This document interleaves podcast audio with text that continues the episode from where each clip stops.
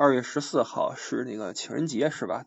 那么，清楚艾迪这个对这一天的印象应该很深刻，因为每年的这一天，在学生时代啊，这个座位里边的塞的全是什么巧克力呀、莫名的信件呀，乱七八糟的哈，都发愁，呃，让我们得替他分着吃，你知道吗？呃，这个群主呀，这个情人节你怎么跟迪嫂表示的？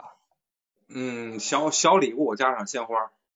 你这是瞒着他订的呀，还是说，哎，媳妇儿，我给你订个花啊，你喜欢哪一个啊？你这挑一个，来，明明儿送到。你是哪个模式呢？花花肯定不用选了嘛，肯定玫瑰嘛，没得说呀。其实大家心知肚明，他知道我肯定送，然后呢，我也就不用说，就是上他上班的时候，哎，我我我我回回来比较早，先先买好了，哎，屋里一架，哎，就等着呢，回来一看，哎，就就就行了。哎呦这个就情人节过去了啊。对对对，来个拥抱，哎，过去了。就你们两个人会不会觉得这个有点形式化？就是反正你也知道我要送，我也要送，那为什么不省了这一步呢？那觉得那生活中嘛，还是有这些这个一个个的节点，还是得让他打卡嘛，啊，都都得打上。那要不然生日生日为什么吃面呢？吃蛋糕，对吧？迪嫂有没有送过你情人节礼物？第一年的时候吧，送过一次。刚认识的时候。嗯，对对对，后来就没有。哦，这个开始交往是这个二月一号。赶上十四号 不好意思不送啊，送一个，第二年就无所谓这事儿了，对吧？哎哎，对对对，你来分析分析这事儿对不对？咱就说个理，应该是互送啊。你按这西方礼节嘛，你咱咱西方电影也看过对吧？啊，一般嗯都是一过节，这个男士买花儿啊，一块吃饭，然后这个女士哎送你一个领带，啊男士啊送你一个什么小小小首饰什么的，对吧？互换的啊，在中国呢基本上就是一个这个女性单方面的权利了啊。你的意思是这个情人节礼物呀，它是一个。呃，怎么说呢？是个形式，是吧？是，对。会不会觉得这是个负担呢？还行吧，因为就是我跟我跟迪嫂之间交流也比较没有那么多的这个这个，因为他喜欢什么或者平时什么的，可能我都知道了啊。然后你就挑他那个那个比较比较便宜的、比较好入手的，对吧？就趁这个机会就送一嗯，以爵爷家您的条件，应该什么都不缺了呀。我就服这点。就是为什么刚才说到这点，为什么男的永远就得不到礼物嘛？就他也想送啊，他说我我需要什么？我真是除了表什么都不想要。但是你恨不能什么什么得得都来块表，这这有点承受不起。然后这但是女生我多了，这个化妆品对吧？首饰啊，衣服鞋什么的，那都都都都行都行，就比较容易送礼。男的比较难送出去这个礼物。你在送的时候，你会不会问？你说，哎，那个亲爱的，这个今年你想要什么呀？会这么问吗？这不用问，不用问，提前一个月都跟你说。点名了。哦，好，变成了一种索取，一种一种卡要，这意思吧？我今年那个情人节我要什么？咱周年那个你给我买什么？然后那个那个那个生日基本都定好了，都是预定的，预定式。哎呦，其实你这都是平时一点一点攒人品。你看，经常是两个人一有矛盾呀，哎，就会翻旧账。哎，你你这情人节都没送过我礼物，你还好意思说这个，对吧？你看这事儿都来了。平时把这个都铺垫好，你看情人节我也送了，呃，周年我也送了，是吧？完了怎么着我也都送了，对吧？这这个这个，哎，面面俱到，哎，都学习了啊。今天咱们是一个，你看，咱从来没聊过情感话题，咱这节目哈五六年了没聊过情感话题。很多人还说说，哇塞，不傻也风花雪月了。其实跟您说，想聊这个话题，正是因为我已经找不到风花雪月的感觉了，所以我才 来跟各位啊，来让各位来给我这吹吹风，下下雪。因为那个《爱情神话》，你看了吗，艾迪？我我还没看呢，来没没来及看呢。赶紧去看啊！赶紧去看，我相信你会有一定的这种这种体会。感悟就是讲的是就是上海啊，就是你你的半个故乡啊，上海有那么几个那个中年人，中年人呢时间有点儿，钱儿有点儿，呃，但是呢激情少一点儿，但是呢你又不妨碍人追求美好。那么我对他的定义呢，就是这种中年人失去了光芒，但挂着尴尬的爱情。我不知道你有没有这种体会，就是你进入中年之后，你对感情，你的感情观有变化吗？跟小时候？嗯，还行，还还没到那个时候，依旧保持着这种见一个爱一个那种感觉是吗？哎，对，我之前呀有有一个感慨啊，就是我突然想起来了，就是我我觉得小时候看异性啊，觉得身上都是优点。嗯，你看这个觉得漂亮，那个个儿高，那身材好，那个那个学习好，那个聪明，那个性格好。完了，长大之后呀，再看异性，全是毛病。哎呦这 个颜值低，这个胖，那个 太瘦。这性格不好，我这是我的问题，还是说怎么着？是不是我我我越活越那什么了，狭隘了？我是我是不是格局小了？你告诉我，还是你你吃过见过了？对对对，对 这些就是有预见了，可能是就是说哪些不适合你，你可能一眼就能看出来了。小时候你看不出来，因为你还都没有接触呢，都是神秘地带，对吧？然后你你你你这个洗刷了一轮以后，然后你就比较比较这个，发现在就对自身的要求比较熟悉了。我一度怀疑，可能这是不是？众人的一种常态，就是因为人到中年之后啊，热情会降低，更加的现实，看事儿更接近于本质。咱们小时候哈，会会这个拘泥于一些形式化的表面的玩意儿。你看某种表达，呃，我给你写首诗，但是长大之后觉得你这是干嘛呢？就是会觉得能不能直接一点？咱们直接吃个饭，然后直接就。电影都省了，直咱就直接一点你知道吗？但是年轻时候不会，年轻时候觉得你这个过程呀拉的越慢越好。我跟你说那时候讲究什么呀？讲究一个一慢二看三通过，就跟过那个铁轨似的，你知道吗？这个可能你不懂，我比较细腻啊，你你听我说一说。你说你说。先哎，先眉目传情，完之后呢，通过同学或朋友问一问，说那个你们班那谁，这对吧？怎么着？这个什么情况是吧？然后找个机会，是递瓶水啊，呃，写个歌词儿啊，嘿，嗯，搭个一下，这个过程特别耐人寻味。我跟你说，可好玩了，就跟就其实是自己跟这就是加戏，自己加戏，对对对，是吧？啊，然后慢慢的这个出去说，那时候约会都都不是说那什么，都是一块放学就骑个自行车。这个如果哪天他来看你打球了，这事儿就成了一半。完了，你再中几个三分，嘿，那你比什么都高兴，比那个 NBA 绝杀都高兴，知道吧？完了之后呢，你你们再慢慢的这个说我们进展一下什么的啊，这这个过程很有意思。但是到了长大之后，你就觉得这个就是觉得算了吧，就咱直接一点。就是那个《爱情神话》这个片子呀，就是展现出这种。不再为这些事儿所激动的这个年龄面对感情的一个状态，所以我想问问你，你你怎么可能说现在还有这种童心呢？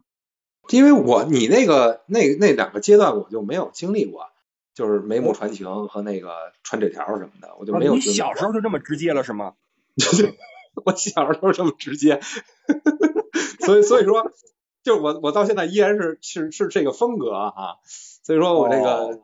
就就就有点感受不到，嗯，其实有时候我很羡慕你，艾迪，真的，我特别羡慕你，你就是一个标准的正常的男性，啊，就是没有青春期时时候的多余的矫情，也没有成年之后的无用的那种呃事故，你都没有，你一直是一颗赤子之心，你知道吧？就是你的那个 BGM 呀，一直是那个什么向向前啪，就什么带带着什么赤子的骄傲这歌。你知道吗？你你你你你是一直这个状态，所以我特别的羡慕你。现在的听友们呀，听众朋友们呀，你们有没有谁有这样的 感受啊？现在有两个人举手，但是我呀，我还舍不得放你走，艾迪哈，我我想我想再深 再深拉一下，情人节对你来说就是一个毫无波澜的一个小仪式，是这意思吗？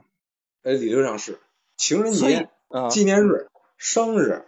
我我今天还过了一个，就给我给我给我这个夫人过了一个这个本命年啊，就今天是四大项加一块儿，呃，基本上它这个这个级别它不太一样。纪念日呢，一般是吃吃个饭，吃吃顿好点的啊，然后就是没有什么其他的礼物什么之类的。然后情人节花儿小礼物，然后这本命年我这今年大了啊，就是各种的。就是要什么你都得就随着他呀，对吧？什么这红手镯啊，金镯子吧，然后那个这个一身上下都得红啊，然后就是陪着这个都都置办好了啊，这本命年啊，然后这生日生日生日一般是最大的，生日你你你别一大的啊，这就是一般就是一包啊，一什么东西啊。比嫂有没有对你有有过哪种在感情方面的抱怨？只有在看孩子上面有抱怨，你知道一接上那孩子，哎呦就完了完了完了完了，彻底完了。呃，为为什么呢？有什么好抱怨的呢？不尽心啊，不上心啊，就你知道吗？他希望你就是有有男性般的坚毅，同时有这个这个这个老母亲般的柔柔软，不可兼得呀，对吧？这这这对对对是人呐，对吧？啊，所以我觉得这个平时你你你这些铺垫呀，是是很对的啊，很有帮助啊。嗯嗯。好，你有没有对这个话题有什么想补充的或者想表达的东西？男女之间哈，尤其是呃结为夫妻或者说这个男女朋友之间，还是有一些这种仪式感的东西比较好啊，比较好。哦。尽量看重一点儿，尽量看重点儿，因为为什么呢？那女生都很看重啊。你想把你的日子过好，就把这几个节点哎都给他 搁小本上抄好了。哎，对，到时候怎么说啊？前几天就准备好了，尽量咱们男男性朋友不给自己找麻烦，对吧？让自己舒舒服服的 啊过好这个。我这个一年有四天哈，就是你过好这三天，你三百六十五天都舒舒服服的。哎，真的，我跟你说真的，艾迪有时候，要不我喜欢你这个朋友，你知道吗？这个大智慧，真的，我就好。那么我就全当你这是个总结发言了，好吗？好。大强，请请发言。咱就说这个情人节礼物吧。往年呢怎么过呢？哎，买个小礼物。其实孩子他妈啊是怎么一个人呢？不拘小节的一个人。他呢是单位里的一个小领导，所以说他不注重这个。然后呢，偶尔给他买买样东西，呃，买个手表啊，嗯，给他买施华洛世奇的这个这饰品，哎呀，他一下子就会觉得特别的惊喜。我就觉得啊，如你一定要按照别人的想法去生活，就觉得没意思。就是我我要过自己的生活，然后你按照什么节日该买什么东西啊？然后按部就班的，几乎每个月都要过一次情人节的话，这有点这个消费过度，然后就慢慢的就没有激情。那他他喜欢吃我做的菜，我做的菜呢其实也没什么太大窍门，最大窍门就是千万不能做多。一个菜再好吃的菜做的多肯定没就不受待见。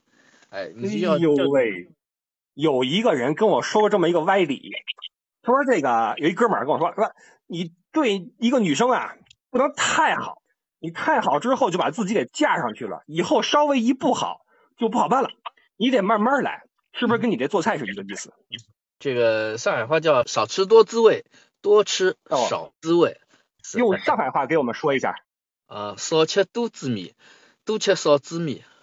你看没看《爱情神话》这个电影啊？看了，上映第一天就看了。那时候徐峥在那个五原路拍戏的时候，我正好路过一长串的账目，所以说我对这个戏啊，我就觉得人到四十啊，真的是一道坎儿。就像那个金婚，它里面不是到了四十多岁，有一个女技术员看中了他嘛，叫同志，呃，里面主人公叫崇同志。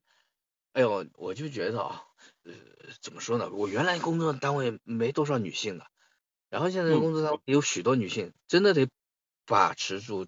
自己，不然一不小心就是中年男人有中年男人魅力。你哪怕一个男的，即使你貌不出众，也没什么钱，但是在这个大数法则，你活了十几年，总归会遇到对你特别倾心的呃小妹妹，特别崇拜你的小妹妹。哦，所以说，所以说人到四十都有这样。我身边的许多例子，包括我许多的一些的前辈，我说他有这个。就像这个轮盘赌啊，你别看那个数字那么小，总会会有那个球滚到这个格子里的那一天吧。我估计听到这块啊，很多咱们的女性听友该琢磨了。哎呀，我这个老公看上去貌不惊人哈，土不溜秋的，搞不好是吧？有点什么，是吧？敲响一个警钟啊。好的，谢谢大强啊，谢谢大强发言。来吧，一帆风顺。就情人节送礼这事儿，第一，送礼的男性你得在家掌握财权。有道理，有道理，不然的话你怎么怎么送，对吧？对，怎么送？你这你这钱从哪儿出啊？哎，你抠抠缩缩的，你平常你想买盒烟都得从哪个犄角旮旯里面摸出十块钱来。这个能在情人节或者能在一些重要的节日，能够 呃比较豪爽啊，比较大方，比较无所畏惧的去面对的，一定是得有财权的。第二个呢，就是中年人啊，毕竟经过了这么多的一些。啊，风风雨雨啊，呃，他明白形式对于呃维持呃两个人的情来讲，其实是很重要的。这事儿你真不能不当回事儿。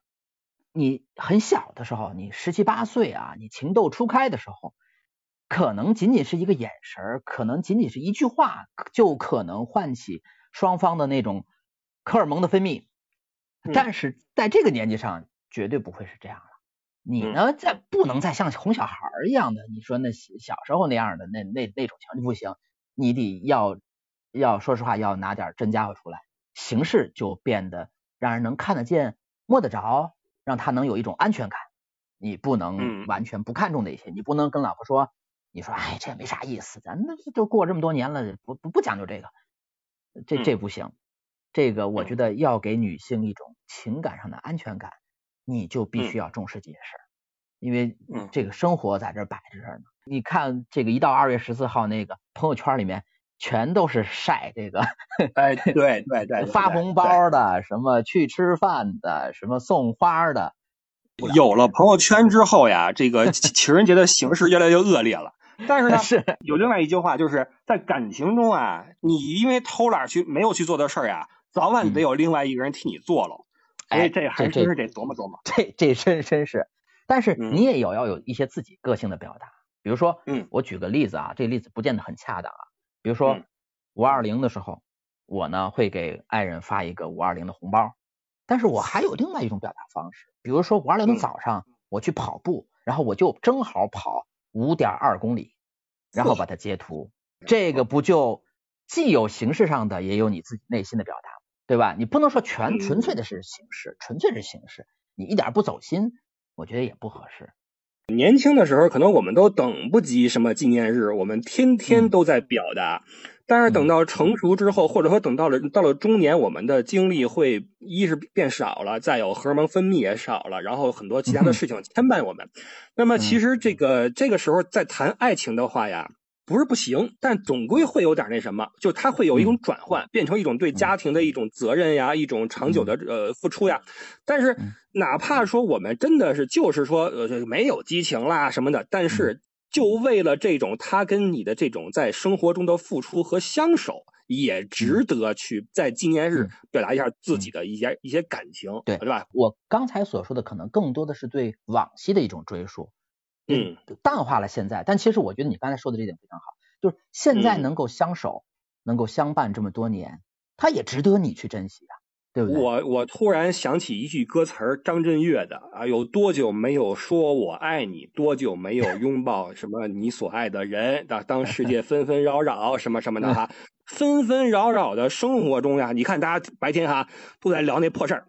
嗯，这个生气的也好，什么的也好，哎呀，这几天大家都都心里都不太平。但是你突然有个瞬间能够提醒你一下，哎，别忘了身边的那一位，是吧？你甭管再怎么悲伤喜悦，都有一个人在身边陪你。我觉得这个事儿其实值得我们冷不丁的、抽不冷的的说一声，对吧？那三个字儿，呃，实际上对于感情的表达，不同地区的人有不同的呃方式。那。可想而知，就像上海这种啊，追求生活品质的细致的地方呢，会比较精致一些，比较细腻一些。你看大强烧个烧个菜是吧？艾迪不会烧菜，但是艾迪的话，对吧？这个纪念日不含糊。那丰顺的话，嗯，跑个步就把这事儿给办了啊。个人有个人的方法，个人有个人的招儿。不论你身在何方，说出你的伎俩啊，给我们支支招儿，好吧？呃，下一位李阳，这个再说一下，因为我说不能说太多，因为我。呃，每次都是早晨七点半起来，这是因为你的节目啊，我是六点半起来。对对对，你在地球的另一头，是吧？对，然后呢，因为这个每天早上七点半起来啊，是给爱人做早饭，所以呢，现在我起得早呢，还不能耽误人睡觉，就在厨房呢坐了一个小时，一直在听。哎呦喂，拿一锅铲是吧？看着那锅里边在咕嘟，一边咕嘟一边听节目是吧？呃，这个为了你的节目效果还没点火呢，只是切了点菜，现在也不动刀了。之前在国内的时候啊，因为我爱人之前在国内是做银行工作的，他这个工位啊特别多，而且女性朋友啊也特别多，所以每到这个不光是情人节，还是什么元旦呐、圣诞呐、生日啊、中国的七夕啊。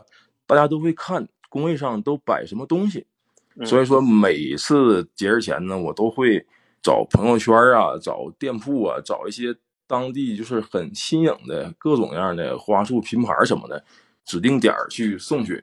嗯，礼物这方面我就是怎么想的？照这个特定的节日，选一个自己或者他一直在想还没有机会买这种礼物，在这个时间节点去购买一下，这个还觉得挺好的，也不差事儿，也买了。呃，我问一下，你在地球的另外一边是哪个国家来着？呃，墨西哥。墨西哥的情人节有什么表现吗？在街上也好，什么也好。哎呦，这边的人这个是很很热情、很开放的。就是我白天在外边，我看，因为墨西哥好多当地啊都是，嗯嗯，几百米就有一个花亭。因为这个花亭是什么呢？它是政府给这个个人呢有一些贫困人民的补助，给你提供个场所，给你提供一些花让你去卖。它是一个像一个福利政策一样的一个工作，所以好多好多卖花。而它这个当地气候也是四季常青嘛，所以说它这个花一直都都在那放着。然后呢，我就发现那一天好多人都去都去买花，而且不论年龄老少什么的，有那个大哥都年过五十了，光头，开着一个大皮卡，骑着一个摩托车，停在街边然后指指点点的买。它这花不是说一束，它是很多花在一块儿选各自的枝儿，然后打成一捧，直接去拿走。而且当地玫瑰花特别少，都是那种我们传统的菊花特别多，就是我们。那那个那些事儿方面用用的花，他们还特别高兴的去买红的、黄的，这向日葵什么的。其实我在欧洲看到，在情人节这天啊，也确实是，就是大家都会有点表示。我那天我去超市了，然后跟我一起进超市的呢有两个警察，到超市去买点午饭，买点三明治什么的，那么就顺手呢拿了一束玫瑰一块结账了。那可想而知，晚上回家，哎，送给另一半啊，这个也会有表示，不论是花儿。还是巧克力，起码在西方世界呢，还是有这么一个传统。在国内时候，您这个朋友圈也多，关系也多，所以不太理解这个自己的爱人怎么怎么样。等到真到出国之后，突然间，不论怎么说，你有自己工作还是有自己的事业也好，嗯，身边的朋友圈一下就减少了。就是您可能朝夕相处的还是你和爱人这两个人，就是突然间抽离出你原来的生活，你就会发现，其实不论是哪一天情人节还是哪哪哪天也好。你两个人的朝夕相处，还是一生相伴，还是这个感受还是特别，一下就变得更深刻了。所以说，可能是在国外过的情人节意义挺不一样的。可能是在国内的朋友，或者是有一些其他的纷杂的一些别的情况在身边去干扰，可能体会不到这么深。这是我最后想说的。好的，这个很有道理啊，就是往往是到了国外这种时候，会发现，哎，身边这个人其实很重要。呃，祝你们在一起幸福啊！然后祝你把这个早餐做好。张磊在吗？好久不见。咱们今天这个问题，如果归结到专业的角度，其实就是在考虑这样一个问题嘛：到底什么是爱情嘛？对吧？如果你把什么是爱情这个问题搞明白了，两个人真的是相爱的话，还什么礼物不礼物啊？你要是真的相爱的话，你你这个啊，每天你问个好，那那双夫双方呢都是心里面甜的像蜜一样，对吧？而且这种感情会持续非常长非常长的时间。就是这个世界上啊，绝对是存在爱情的。你看中国历史上，就是曾经有个皇帝，他就娶了一个那个皇妃嘛。那个呃，按说你皇帝可以随便乱搞嘛，三宫六院嘛。但是他就有一个皇妃，就是那个明朝那个娶了一个郑贵妃嘛。呃，然后那个史学家也也也发现，就是你像那个猴子猴王，如果他被那个年轻的猴王打败了之后，有极个别的母猴子，他会。跟着那个落魄的老猴王，就是一起去流浪，甚至就是呃呃老死终生。所以说呢，就是说这里面是有这个爱情的存在。那么如果真的就是那种刚才描述的那种终身厮守的那种爱情，还过什么节不节？那每天都像泡在蜜罐里一样，那每天都是过节嘛，对吧啊？至于刚才您说的，那为什么你不表达就会被别人钻空子？那还是说到底，还是你们之间的爱情不够忠贞。然后接下来我就是说这个结论呢，我我我十年前我研究这个问题的时候，我在那个网上写了将近六十万字的文章。你十年前研究的是什么问题？是猴子的问题还是人的问题？严谨的来说，叫达尔文的进化论的叫第四进化理论。第四进化理论就是在研究爱情。我直接说结论，结论就是这样：首先要知道有爱情的存在，但是呢，这个爱情是非常难获得。呃，他为什么难获得呢？就是因为什么叫爱情？有一个心理学家总结的很好，呃，就是说爱情就是两个人价值观完全相同，性格完全互补。然后这里面呢，我们又得这个引申一个概念，就是人的性格是什么决定的？性格是基因决定的。那么我们把这个事儿再拓展一下的话，就是说我们这个爱情要想达到绝对完美的境界，就是两个人的价值观完全相同，但是呢，基因就是这两个人的基因要完全互补。这里面就是实现的，在现实生活中，这个我们能遇到这种情况的概率，它是特别低的。这个问题最后要解决是怎么解决呢？就是我们每个人基因测序，每个人基因测序了之后，用电脑就是配对儿，哎，然后你比如说高的喜欢矮的，然后就是它自动就给你配好，配好了之后，然后就是在全世界这个七十一个人里面搜索，有点像一个高级的相亲网站。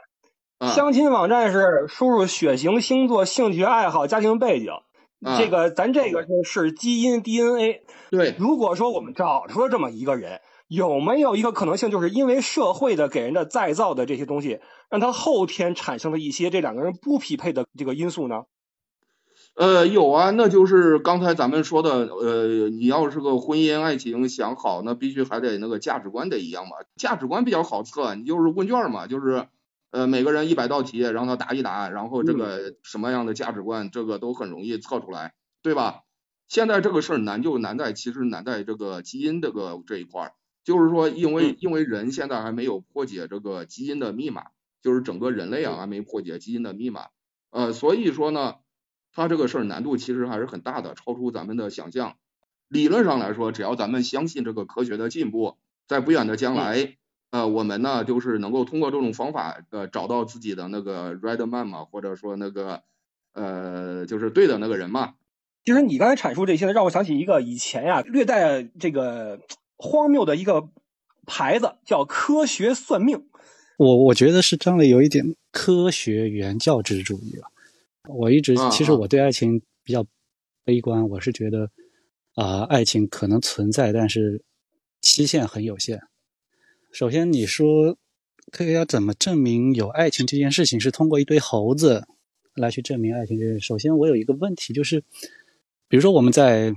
改朝换代的时候，经常会看到一些电视剧，啊，一个皇帝一个朝廷被灭了，然后这个皇帝要逃跑，但总有那么一两个太监是愿意跟着这个这个皇帝去去流亡的。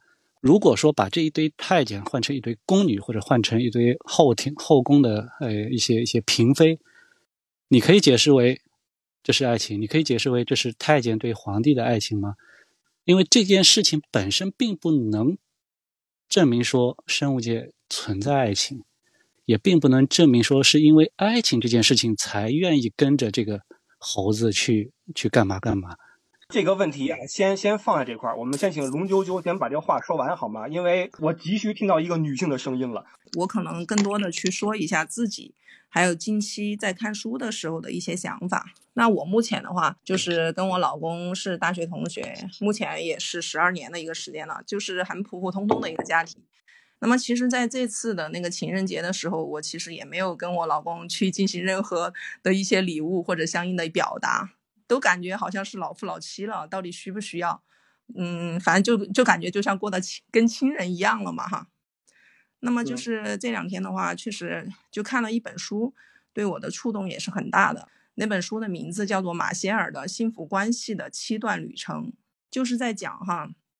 有的有的夫妻，他结婚时间很长了以后，他就会觉得，嗯，好像真的就是左手和右手的一个关系。到底我们还有没有爱情？嗯，这本书的话，他在前期他会把那个其实感情分为了很很多个阶段，比如说前期的热恋，就刚刚谈恋爱的时候，再到后面的依恋，再到关爱。关爱的话，可能。就是我现在，我现在处于的这个阶段，就是跟亲人一般的这种阶段。那么在这样的一个阶段的时候，我们要怎么样去重新看到你的老公或者是妻子？那么，那么我们作为刚才讲到的纷繁复杂很多事情、很多状态要去处理、去应对的中年，其实首先要有这个意识。我们其实身边那个最重要的人，陪伴我们一生的人是非常宝贵的。那我们肯定是要花时间和精力去照顾到他。夫妻两个人哈，他在表达爱的方式的时候，不同的人他是有不同的一个爱情表达方式。我在这里也跟大家说一下，第一个的话就是说，可以去创造一些优质的相处时间，比如说。一起去看一场电影，一起看一一个比赛，等等的，一起去喝一杯咖啡。然后第二个的话，就说一起去实施关爱的相应的行动，比如说刚才大家一起讨论到的，在某个时间节点，嗯，去给对方买一个什么小礼物，对吧？这个就是属于关爱的一些行动。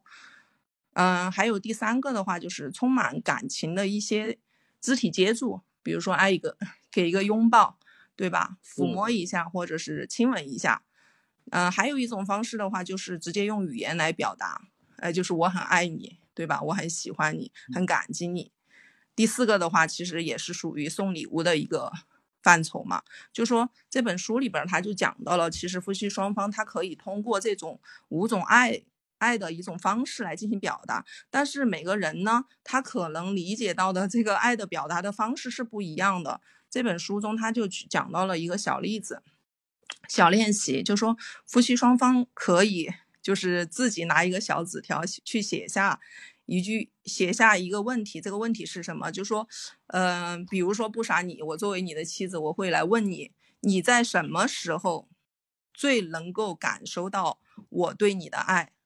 就是夫妻两个可以去做一些小练习，让对方去写出对方在什么时候能够最能够去感受到你给到他的爱，然后去写下来。其实我今天晚上回来以后，在你们这个节目之前，我其实跟我老公做了这样的一些一个小测试哈，真的发现其实我们两个人写的内容是不一样的。可能他认为就是我在就是对他的父母非常关心。嗯，去孝顺他父母的时候，他认为我是爱他的一个一个表现。对不起啊，我问一下，对于这个测试，他的他从主观上是很很配合的呢，还是说觉得有点奇怪？嗯，其实，在测试之前的话，我会去跟他表达，就是我希望说我们的感情能够有一些。不要基于其目前可能太平静的一个状态，我们毕竟是大学的同学就开始谈恋爱，其实一直过来还是非常好的。我肯定要跟他先去表达这样的一个我的想法，对吧？大家一起能够往前走，能够走得更更好嘛。我这么问是因为，如果说我的另一半突然说：“哎，不啥，你来给我填一下这几个题，我看看你咱们俩。”我会压力非常大，你知道吗？我觉得这是什么意思？这是干嘛？我觉得有有有事儿要发生。对对对，所以有这个小前提，嗯，我不知道我有没有说清楚哈，就说有可能你在表达你认为对他的一个爱的举措的时候，有可能你的你的妻子或者是老公他不认为你是在对他表达的爱，他觉得他可能想要另外一种东西是对他的一个表达，是然后通过这个测试以后，嗯，夫妻两个人就可以在以后的生活当中能够按照这样子对方想要的那种爱的表达的方式。去给他表达这个爱，那另外还有一个小练习也可以分享给大大家哈，就是，嗯，他那个题目就是我主导你你主导的一个模式，就是这个什么意思呢？就说夫妻双方的话，嗯，反正我们家庭的话，你知道四川哈，四川女人可能相对会比较强势一点儿，我可能有时候会比较少的去顾虑到对方的一个感受，所以说就其实，在看了这本书以后。嗯，我我就决定要去做一些改变和尝试。像这个周末，说实话，今天周四，我其实自己就按照自己的一个想法，已经把周周六周日要去干什么，要去吃什么，要要去玩什么，可能我都已经安排好了。但是确实，就是就有有了这样的一个小练习以后，我就准备做一个改变。就是我这周其实是我安排好了，他愿意听，那我希望就是说我的下个下一个周末能够给到他，让他全权来做主。他说怎么样，我就听着他怎么样。通过这些小小的一些举措的改变，夫妻两个人的感情能够进一步的去提升。其实我是最早先听这个咱们这个节目的，后来也是我推荐我老公来听，他其实肯定也会听相应的节目。我也是希望他能够听到这个节目以后哈，我对他说一声。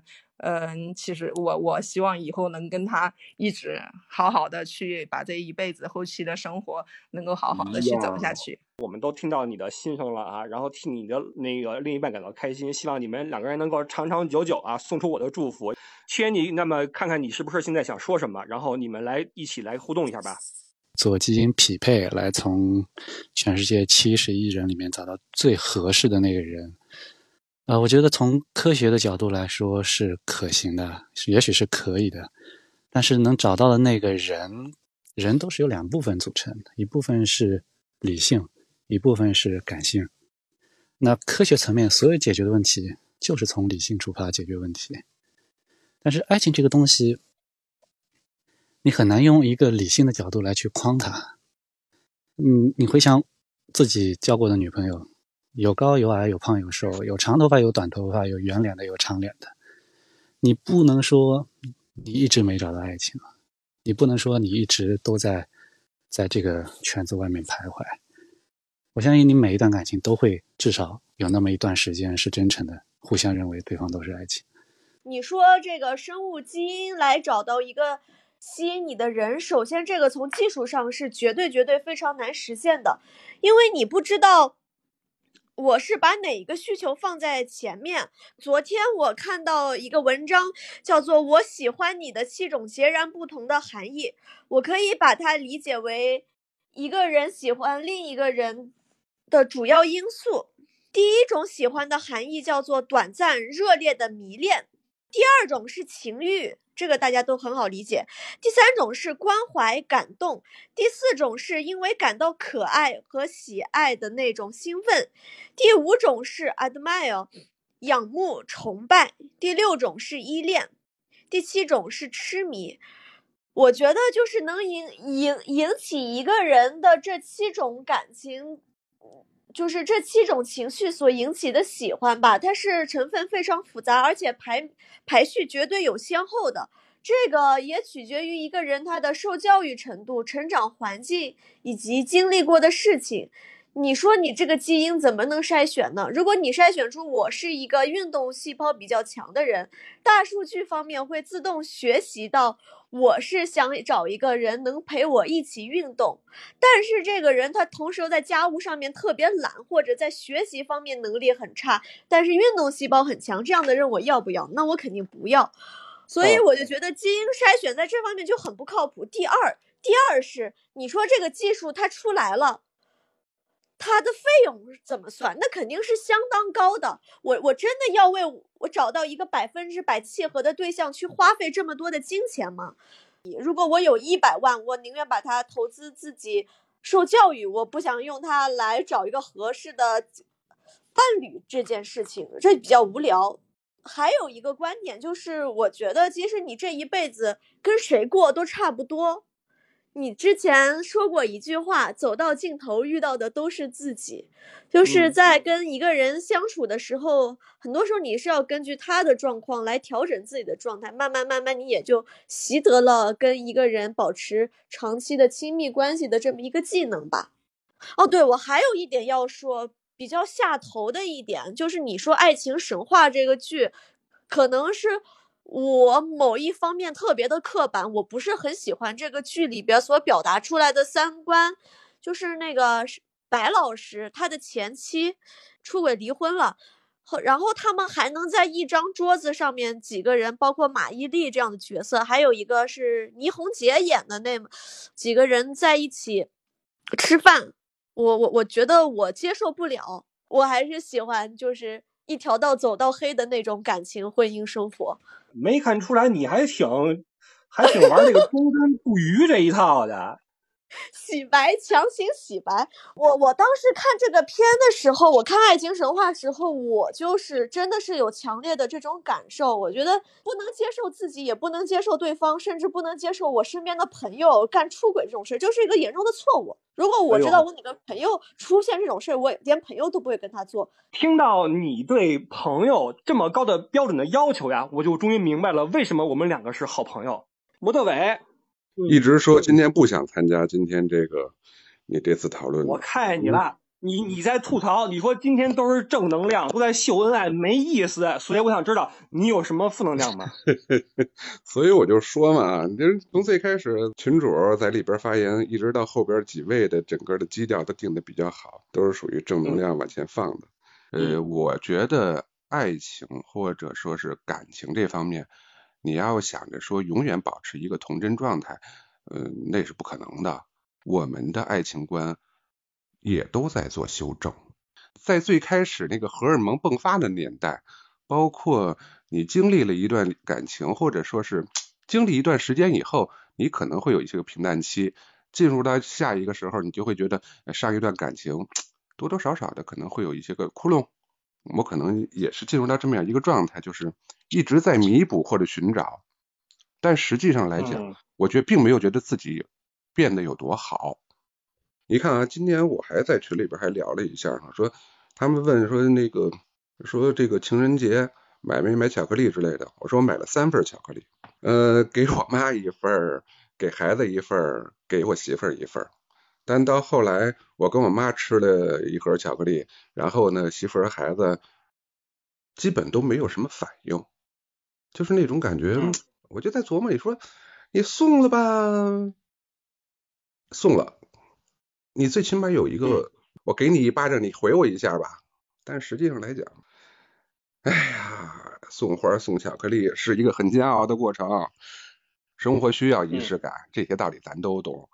但有的时候，你到后来你送出去的东西以后，你连一个说一个笑脸或者说是一种回放的东西都没有的话，你就会觉得有更大的挫败感。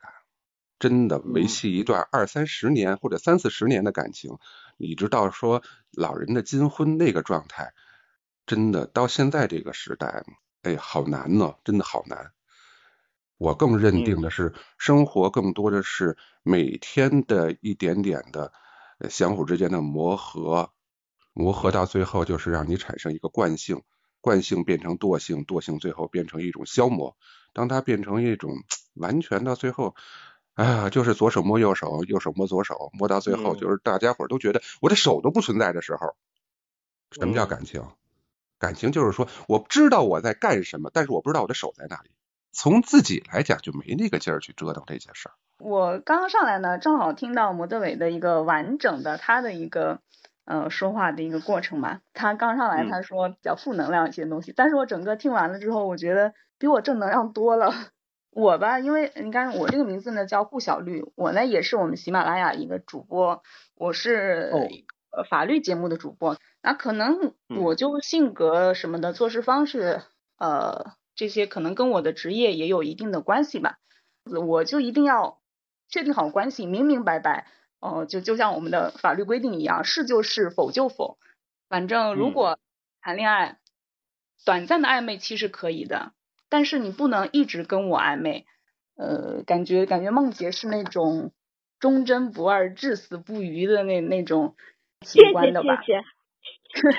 我觉得这是一种美德啊，真 的真的。我曾经也是这样认为的，但是呢，就是我经历了一个，呃，从大学恋爱吧，到现在经过了十几年的一个谈恋爱的一个过程之后呢，就呃，没有没有一个好的结局嘛。啊，真的？那你经历了啥呀？对方出轨了吗？没有。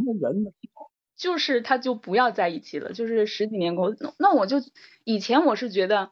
哎，我们俩都经过了十几年，我们还没有分，说明我是真心相爱的。但是现在我再回过头来看呢，就是十几年我们都没有在真正的在一起，说明你是不够爱我的。我觉得就是到了适婚年纪，可能到了二十九、三十岁，你要是谈了两三年还不结婚，那就不大可能结婚了。结婚就是要一时冲动。反正我主动的结果就是对方会一再踩你的底线。一再的提出各种的要求，你要符合什么样的标准才能结婚？因为我们谈恋爱也比较早，就是刚上大学就谈了，然后呢又经过研究生、工作什么什么的，这些呢就大学时候嘛也不能结婚，对吧？只能谈。反正大学研究生下来呢，就将近八年的时间了。我原来我就是觉得，那谈了八年了，那总归大家应该要。结婚的吧，我也是抱着一个，那那那我谈八年我都最后没跟他结婚，我不是浪费时间吗？我对自己觉得都交代不了，所以呢，我觉得他应该也是这种想法，但是呢，后面还是郁郁而终了吧这段感情。有没有新的人呢？就是理智上呢，呃告诉我要找一个人来呃相互陪伴的，共度一生的，就是从长远来来讲的话，但是情感上呢？确实很难很难去接受呃另一段感情，呃，因为人家理解理解，靠时间慢慢的去疗愈吧。我就觉得，其实婚姻也好，生活也好，工作也好，就是考验你的相处能力。其实啊，我们婚姻有时候就是和错误的人，或者说是和不完美的人共同生活在一起。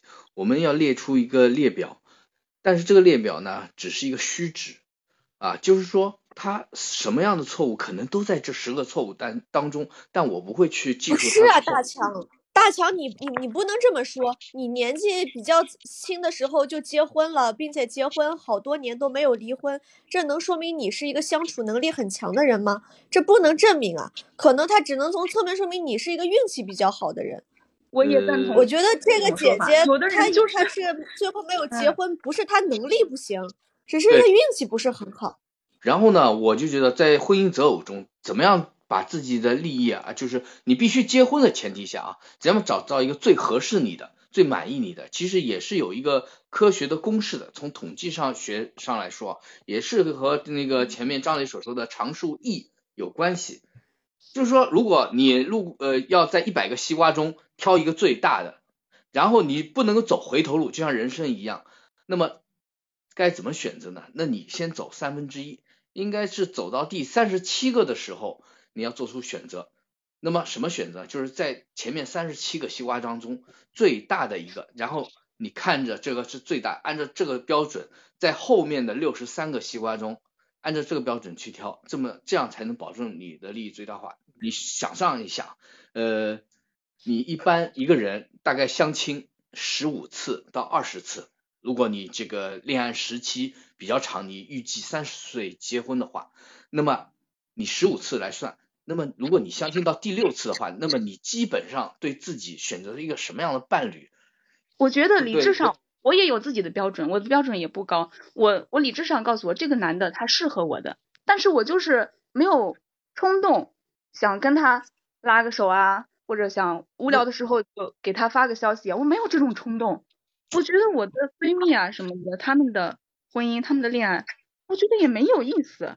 这个我觉得不用太担心，我觉得每个人可能都会有这么一个阶段。我也有个超长的，我好几年时间都是一个人一个人晃悠，在在德国这边，我真的是一个人晃悠。那段时间我一点都不抱希望，说我能说组建个家庭，有个后代，我根本就没这么想。我觉得这事儿应该跟我没什么关系了。但是很多事情都是在你实际上在你计划之外的，也许就会出现一个人，让你觉得哎，这个人 OK。所以不要把自己的心关死，还是还是给他人一些机会。我觉得。希望你下个情人节会有一个好的好的消息。好，下一个情人节你还在这里开聊吗？我聊我聊，咱们下个情人节之后，那个到时候你再来，然后跟我们说一说你这年有什么进步没有？好嘞好嘞，我先关注你，收获满满。好的好的，谢谢你啊，谢谢你，好，再见。来吧，邢红磊在吗？我跟摩德伟就是是感觉是很像的，可能怎么说呢？我也是人到中年吧，就是当爱情这个被这个屎尿屁奶一地鸡毛的事儿。裹挟着，可能基本上几轮下来，大多人就没有什么激情了。还有一个就是，当婚前可能怎么说，女友摸你的时候，你可能一浑身机灵；但是婚后可能女友再摸你，你老婆再摸你，是不是还是浑身一机灵？前阵儿跟我就是朋友、同事都会聊，你们现在作为已婚人士，还有多少人在跟自己的媳妇儿睡一张床？其实每个人可能就是怎么说呢？当激情褪去之后。当荷尔蒙已经褪去之后，到底哪些就是所所谓的亲情是这样说的？但是当你再去寻找爱情，或者是用各种形式来去表达爱情的时候，是不是会显得苍白无力或者没有办法？有些人可能觉得到一阶段，那我就就是就承认亲情算了。但有些人可能会认为，我们可以再去坚持或者去寻找，因为这个我觉得人生可能对我来说就是。怎么说呢？想活出人生的意义吧。你刚才说的这个情况，有几个夫妇是真真正正还在一张床上睡的这个问题，我我可以大言不惭的说，告诉你，就是说自打有了孩子，嗯，以后就基本上就没在一张床上睡。嗯一直孩子现在已经十岁了，基本上就是真的过成了这样的一家一家亲的生活。但是我觉得你说的一点，其实刚才你已经点到了，就是说。就是说，我虽然在这个舞台上，人生这个中年的舞台上面，我必须要把这个自己的角色演好。那但同时，我依然心怀着一些对，就是可能对爱啊的一感情不懈的追求。对这个就是，但是我可能会放下，或者会取舍，会折中，或者继续隐忍。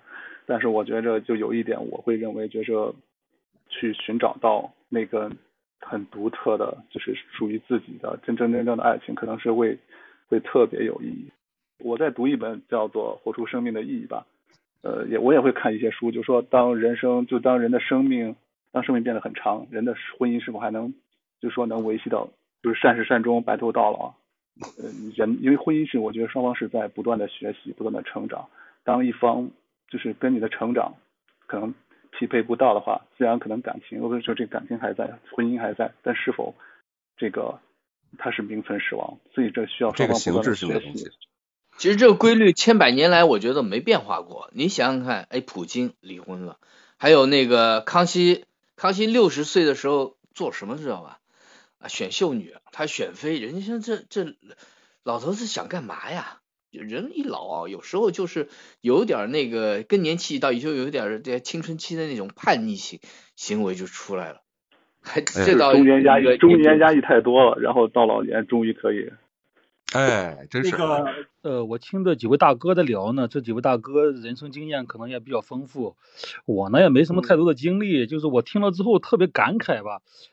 自从有了孩子之后，好像两口子没在一个床上怎么睡过，哎呀，一下子触到我了，你知道吧？我不怕，我也不怕那个说出丢人吧，反正我跟那个哥差不多的情况吧，也特别扎心啊。重点对了，反面典型了。然后天呐，你们都好可怜啊！我更同情你们的老婆，四十多岁就守活寡了吗？睡都不睡吗？我父母一直都是早点把我送出去，享受他们二人世界，一直都是睡一张床。对对对，我父母也是。这个我我爸我妈也跟梦洁爸妈一样，就也一直是住一块。就今年过年，我还不小心撞到了我爸妈在亲亲。他们尴尬吗？我很尴尬。我现在听着也很尴尬。我也觉得有点尴尬吧。暂时的，我觉得啊，和夫夫妻俩分床睡暂时，等孩子再大一点了，你们自然会那个。我也有这么一阵子，那个孩子有自己房间，那孩子愿意和他妈睡，然后有那么几年，我就睡我小孩的房间，然后现在孩子有独立意识，有自我意识，然后他自己就睡自己。哎，是是是，我也听到了一些个长几岁的人也在聊这个事情，也在说这个。就是说，孩子大了以后，他有自己独立空间以后，这两口子反倒进入另一个状态，就是又恢复到了说有孩子之前的那个状态。咱不是在给咱自己找找什么借口啊，但是说这个事情到现在这个状态，也确实不是很正常。梦洁也是一下戳中了我们现在这几个人的一个要害，这个生活也有点扭曲了。呃，那我再说说张磊前面那个说的基因配对的问题啊。我就觉得基因配对啊，这些东西还不如自己的感觉来的靠谱。呃，我觉得人和人之间感觉真的是非常非常重要。许多的我们所歌颂的爱情故事，许多的这个夫妻啊，那么为什么每个人都会选择和自己的父母相同的形象呢？这是因为你们的父母也选择了这样的形象，他把这样一个选择的公式埋藏在自己的基因里了。比如说你在某个女性身上，这个女女孩子给了你伤害，那么这个形象的女孩子以后你再也不会选择了，就是这么一回事。那么从历史上来看，如果我们跨越整个几千年，也是这么一回事。你们祖你的祖先把那些经验积累在自己的感情里，这个感情传递到自己的这个这个基因里，一代代的相传，这就是基因密码。就像张无忌他妈妈临死的时候说：“孩子不要相信太漂亮的女人说的话”，成了成了他的一个。家族记忆是这意思吗？哎，对对对，说的好，这就是一代代相传。然然后有些父亲爷爷对我我爸爸说过的话，然后爸爸会从同样的传给我，这就是你们的，你们祖祖辈辈根据你们基因里的特点，哎，就是加分。今天我要做出一个尤为祖训的决定，就是性格决定命运，因为性格是代代相传的。这个今儿咱们这聊天啊。高开低走啊！这个 听完几个人说完规律的幸福的生活之后呢，急转直下，一下这个拉到了谷底。听到几位你们这几个丧中年说我们这日子呀没有激情什么的啊。其实我为什么想到这个话题呢？第一是我看那个爱情神话有一些感触，就是中年人的爱情的感触。当我在设想，就是比如说我在想，如果你让我编一个爱情故事的话，怎么编，我都编不出来。还是说我也被磨平了那种感情呢？我也不知道。所以今天我来是干这个来的，但是呢，没有找到答案。那么今天我啊，我先到这块儿，各位，我先离开，然后我在这儿向各位说一声，谢谢各位的参与，是吧？以后我们有机会再聊，好吗？